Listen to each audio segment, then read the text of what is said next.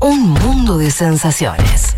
Porque desde que inventamos la agricultura y construimos en ciudades, la cosa se complicó bastante.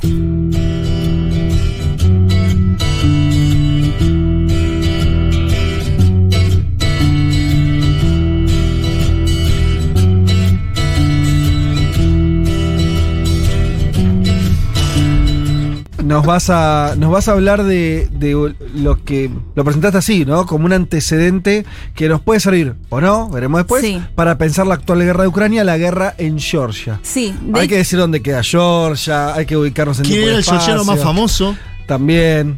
Eh, ¿Por dónde querés arrancar? Eh, sí, primero decir que voy a al menos tirar algunas puntas para que pensemos eh, en conjunto si, Sí, si hay alguna aproximación o, o si son más las, las diferencias que, que las similitudes.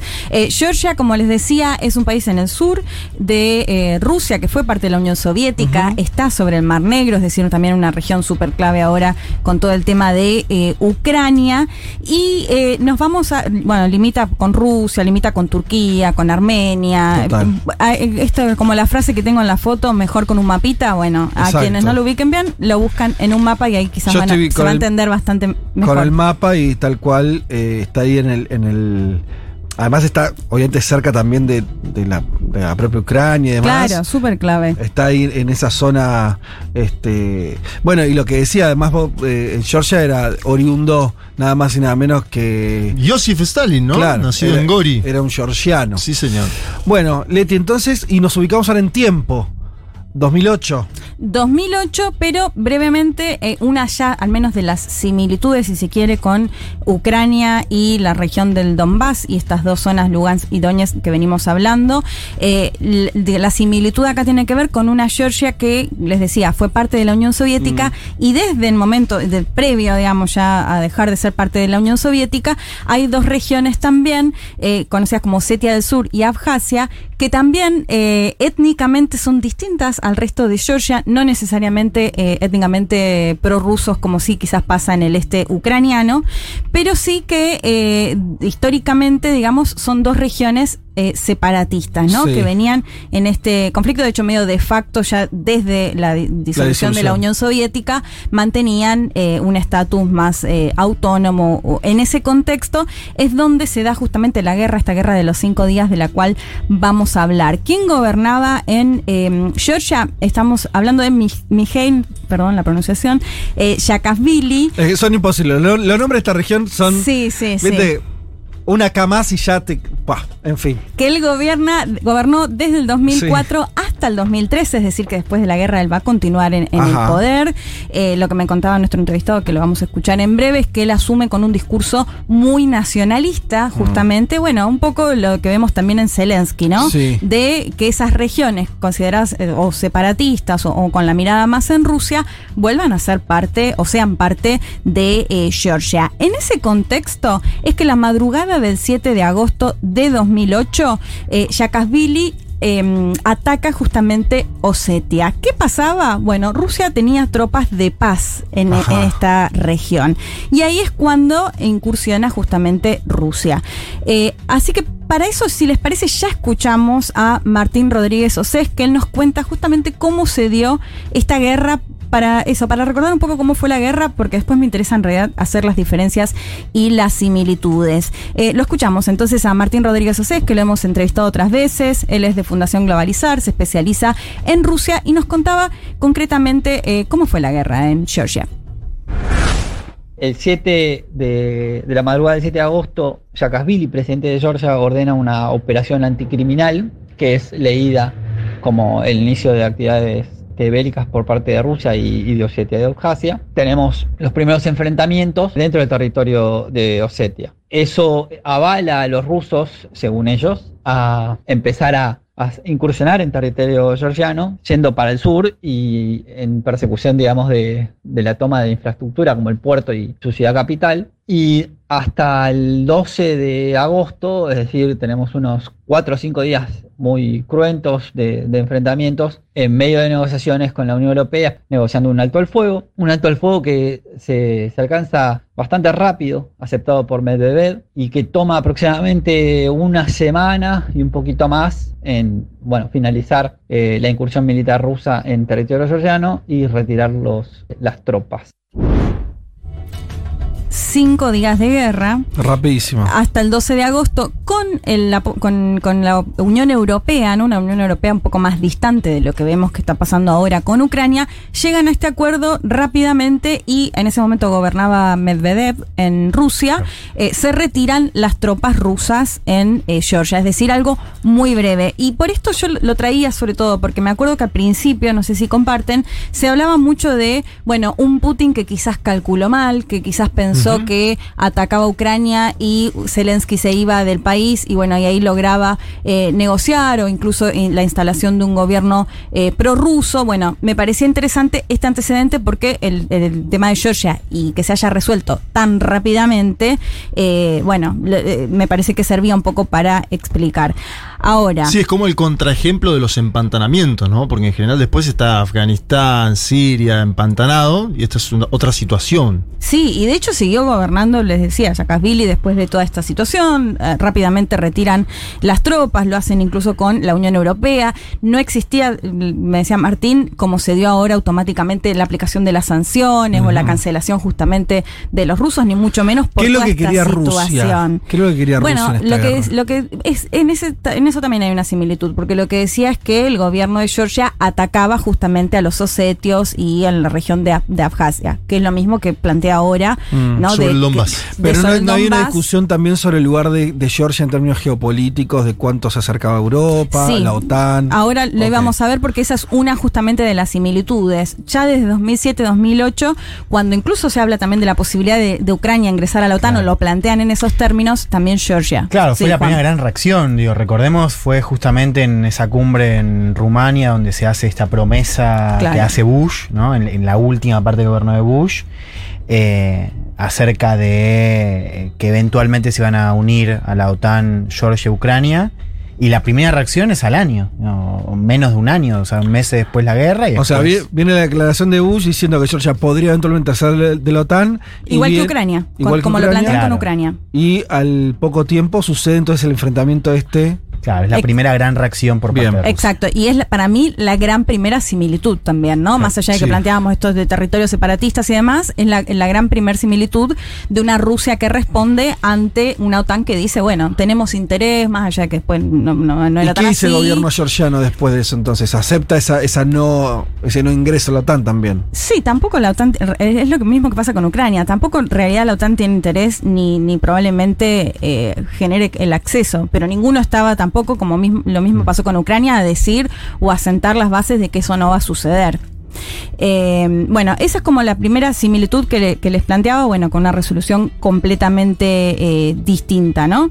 Eh, bueno, el otro punto que tenía que ver con esto que yo te decía, el argumento, digamos, de Rusia para empezar a, a, mm, los enfrentamientos con el gobierno tenía que ver con un- la idea de llevar un genocidio adelante, ¿no? Que fue lo mismo que planteó Putin ahora también, de decir que eh, Zelensky o el ejército de Zelensky estaba llevando adelante un genocidio en el Donbass. Bueno, y también esta cuestión, por supuesto, de estas regiones que étnicamente no son distintas, al menos a- a- al gobierno central. Eso me parece como las similitudes que, que- que encontramos eh, a priori. Después, eh, bueno, lo que me planteaba Martín como gran diferencia es el rol de- que ju- jugó la Unión Europea, o si se quiere incluso Occidente, de hecho un Estados Unidos que después, un año después de esto, va a buscar como un mayor acercamiento eh, a Rusia, digamos, un, contexto completamente distinto a lo que se está planteando ahora. Y el tema, bueno, que también les decía, lo de las sanciones y cancelaciones, que me parece que, eso es completamente clave. Eh, lo escuchamos, si les parece, el último audio de Martín Rodríguez Osés, porque acá, bueno, él, él plantea que la situación es, es muy distinta. Eh, y plantea cuál puede llegar a ser la salida de, eh, de lo que puede llegar a pasar en Ucrania. Y es interesante porque esto Martín me lo dijo antes del anuncio de Putin y su cambio de estrategia de esta semana. Lo escuchamos. Saakashvili, que era entonces presidente de Georgia, eh, hoy es un pari internacional, no lo quiere ni en Georgia ni en Ucrania. Por otra parte, está comprobado que Saakashvili inició las acciones bélicas, entiendo que esperando tener algún tipo de reto no solo político, sino de acercamiento de la OTAN. Eh, me parece que también hay, hay otro tipo de, de objetivo político en el Kremlin respecto de, las dos, este, de los dos fenómenos. Si se quedan con Mariupol y Odessa, y podrían retirarse tranquilamente porque se quedan con la mitad del país y el acceso al mar, que es, digamos, que era la preocupación con Crimea y Sebastopol. Hoy se quedan, si se van a tomar Odessa, se quedan con toda la ruta comercial. Es decir, creo que el, el objetivo político no, no va a estar nunca del todo claro y que es un, en algún punto, un objetivo maleable por un montón de cuestiones. Digamos, imponer un, un gobierno afín al Kremlin, te diría que es imposible. Eh, y lo va a hacer por muchísimos años, porque hoy el movimiento nacionalista ucraniano es, no, no- no tiene, no tiene rival. Jamás va a aceptar un, un delfín político Ucrania después de esto. Así que veremos, pero definitivamente no se pueden comparar las dos, las dos situaciones. Varias cosas de lo que decía ahí Martín y ustedes me, me dicen si se están de acuerdo o no. Eh, y a mi modo de ver, para mí en el cómo se desarrollan las situaciones hay bastantes similitudes, ¿no? Una Georgia, una Ucrania que dicen que quieren ingresar a la OTAN, una OTAN que les da a entender que esa posibilidad puede ser y que eh, una Rusia que responde, con una consecuencia completamente distinta. Pero ¿qué vemos ahora en Georgia, por ejemplo? En el gobierno actual, si bien no es un, un considerado un gobierno prorruso, eh, es interesante la postura que tomó en, en, en este contexto con la guerra de Ucrania, eh, que se lo planteaba Martín también. Porque eh, además es Sí. interesante lo de Saakashvili porque tenía nacionalidad ucraniana, termina Ah, siendo gobernador en Oblast en Ucrania, eh, termina yendo, volviendo a Georgia medio como de incógnito y lo detienen, es decir, que está detenido ahora en Georgia, pero critica al gobierno actual por considerarlo prorruso. ¿Por qué? Porque mantiene una situación de neutralidad. Y lo que me decía Martín, no necesariamente porque sea prorruso, sino porque sabe lo que puede venir, digamos, al estar Sí, ya lo sufrió aparte. Claro, entonces me parece eso es un punto central, digamos, de más, más allá de que fueron pocos días y de cómo se dio la guerra, de la situación actual. Bueno, Osetia, Osetia de Abjasia sí, por supuesto, mirando más al, al Kremlin, ¿no? Pero me parece interesante al menos la respuesta que tuvo ahí justamente Rusia con eh, ese ataque o esa incursión, algo que de alguna forma es favorable, digamos, a, a- a Rusia ahora. Y con respecto a Ucrania, bueno, me parece que la consecuencia que vimos es completamente distinta, al menos hasta ahora. Pero esto que planteaba Martín es- me parece re interesante, porque de hecho les decía, lo dijo antes de eh, que Putin diga que su cambio de estrategia es distinto. Y lo que plantea mm, Martín es, bueno, si se quedan con Mariupol, que vemos que es una situación, algunos plantean que ya hay un 80% de la ciudad completamente destruida, eh, digo, si finalmente toma, bueno, se queda con la parte del sur que es completamente estratégica, esta frontera de la que hemos hablado, de una Rusia que va a través del Donbass y del sur eh, El control de los ucraniano. mares, ¿no? El control de los mares ahí es decisivo. El control, bueno, y ahí lo planteaba, ¿no? Control comercial, económico, estratégico y, eh, y bueno, y no seguir, no sabremos, bueno, quizás ahora lo podemos hablar mejor con Juan, pero si decidió Putin no avanzar justamente en la capital o en el resto de la región ucraniana porque no podía, no quería o porque no era finalmente eh, su objetivo. eh, pero bueno, me parece, me parecía súper interesante esto que planteaba Martín acerca de en qué se puede, en qué puede terminar, digamos, justamente, y la diferencia con, con Georgia, eh, claramente, y bueno, lo que vimos justamente en estos últimos días y lo que podemos llegar a ver en las próximas horas o semanas.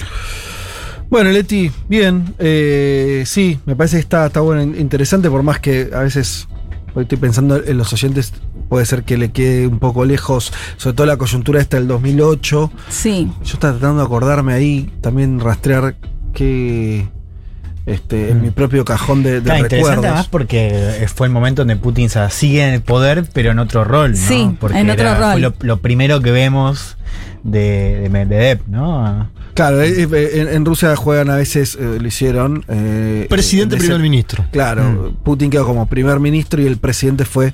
¿Quién era su Fue el único ministro? periodo, el único periodo este. Mendebev.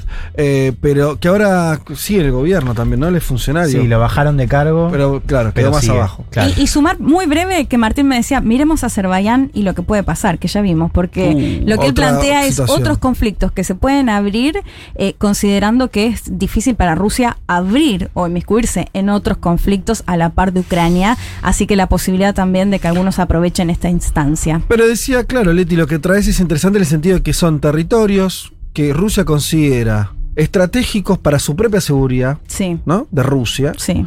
Y donde está, entre comillas, obligada a jugar fuerte, ya sea con distintos niveles de, de intervención eh, o distintas coyunturas. Esto fue hace ya varios años. Sí.